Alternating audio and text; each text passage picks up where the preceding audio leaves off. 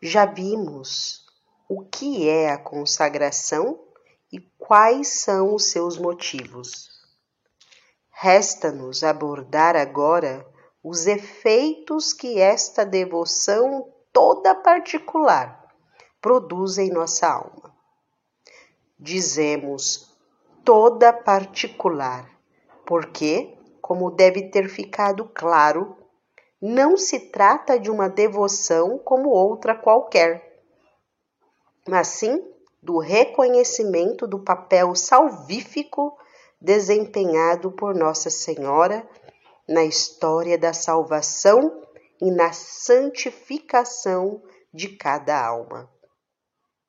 Nunca é demasiado lembrar, além disso, que o ato de consagração não é um ritual mágico, mas um ato que, se feito com a devida preparação e discernimento, há de repercutir em toda a nossa vida espiritual.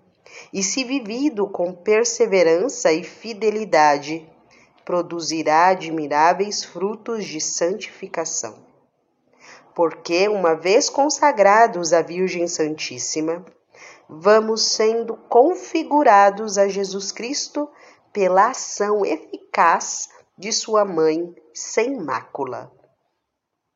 Se formos fiéis às práticas, tanto exteriores quanto interiores, desta devoção, recorrendo filial e constantemente a Maria, cresceremos antes de tudo nas duas virtudes que são como que o fundamento de toda a nossa vida espiritual, a saber, a humildade e a fé. Cresceremos na primeira pelo perfeito conhecimento e desprezo de nós mesmos, que o Espírito Santo, por intermédio de Maria, nos irá inspirar, dando-nos a conhecer com cada vez mais profundidade o nosso fundo mal e corrompido.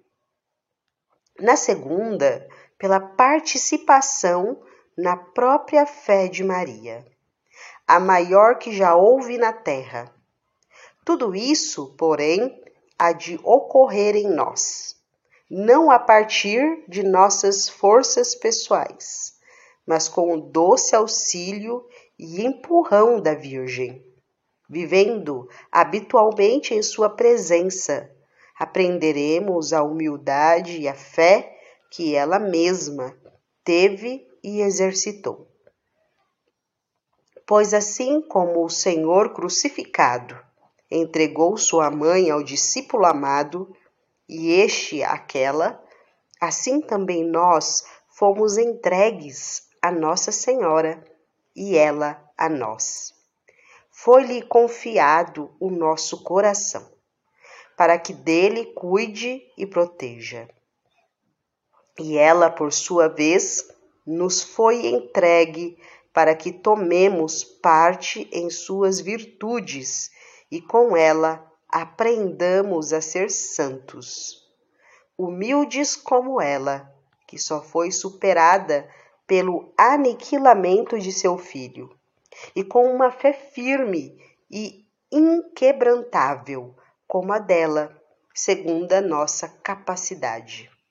E quanto mais alto quisermos que seja o nosso edifício espiritual, tanto mais profundos terão de ser os alicerces dessas duas virtudes. Mas como a construção de tal edifício só é possível com o cimento da caridade.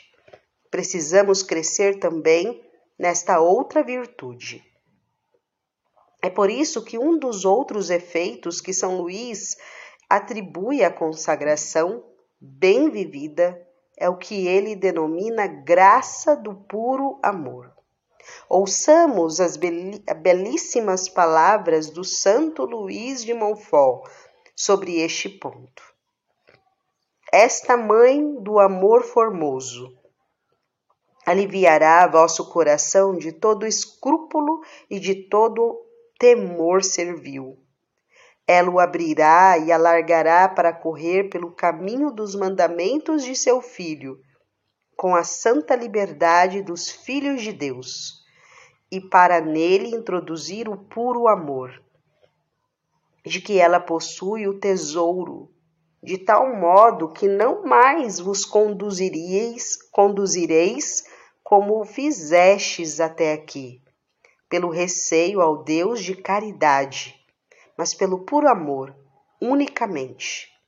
Passareis a olhá-lo como vosso bondoso Pai, tratando de agradar-lhe incessantemente. Com ele conversareis confidentemente, a semelhança de um filho com seu pai. Se por acaso o ofenderdes, humilhar-vos-eis em continente diante dele Pedir-lhe-eis perdão humildemente. Lhe estendereis simplesmente a mão e vos levantareis amorosamente, sem perturbação, nem inquietação e sem desfalecimentos, continuareis a caminhar para ele. Isso tudo, como não poderia deixar de ser, anda de mãos dadas com uma grandíssima confiança em Deus e em Maria. Eis mais um maravilhoso fruto da perfeita consagração. Nossa Mãe do Céu, apresentando-nos a Jesus Cristo e revestindo-nos de seus méritos e virtudes, irá curando pouco a pouco aquela ferida espiritual. Triste sequela do pecado de nossos primeiros pais, que nos leva a olhar para Deus com desconfiança e nos paralisa no amor meramente servil. O fruto talvez mais admirável e consolador é a comunicação íntima da alma e do espírito de Maria, no sentido de que, por estarmos tão unidos a ela, podemos receber as moções de sua própria alma, que de um modo místico e misterioso passa a estar em cada um de seus fiéis consagrados, para neles glorificar o Senhor e com o seu Espírito, ou seja, o cúmulo de suas graças, regozijar-se em Deus, nosso Salvador. É como se respirássemos com Maria, como o corpo respira o ar e fôssemos pouco a pouco aumentando a capacidade de expansão de nossos pulmões, porque o Espírito Santo, vendo reproduzida em nosso íntimo sua querida esposa, descerá sobre nós e nos encherá abundantemente de seus dons, fazendo-nos amar um pouquinho como ama aquele doce e imaculado coração. Ah, suspira o santo de Montfort, quando virá este tempo feliz em que Maria será estabelecida senhora e soberana nos corações para submetê-los plenamente ao império e o seu grande e único Jesus? Meu caro irmão, diz ele, rematando o pensamento anterior, quando chegará esse tempo feliz, esse século de Maria, em que inúmeras almas escolhidas, perdendo-se no abismo de seu interior, se tornarão cópias vivas de Maria, para amar e glorificar Jesus Cristo? Esse tempo só chegará quando se conhecer e praticar a devoção que ensino. A exposição destes efeitos admiráveis de santidade. Não poderia ficar completa sem uma referência, ainda que breve, aquele fruto que, por constituir a finalidade mesma da consagração, é o mais importante e excelente. A transformação mística das almas à imagem de Jesus Cristo. A Virgem Santíssima, assim como foi o molde querido por Deus para gerar neste mundo o seu Verbo encarnado, Do mesmo modo, é a forma na qual o nosso coração será configurado ao de Deus, a quem tanto mais glória tributaremos, quanto mais perfeitamente configurados a Ele estivermos. Já não sou eu quem vive, é Cristo que vive em mim.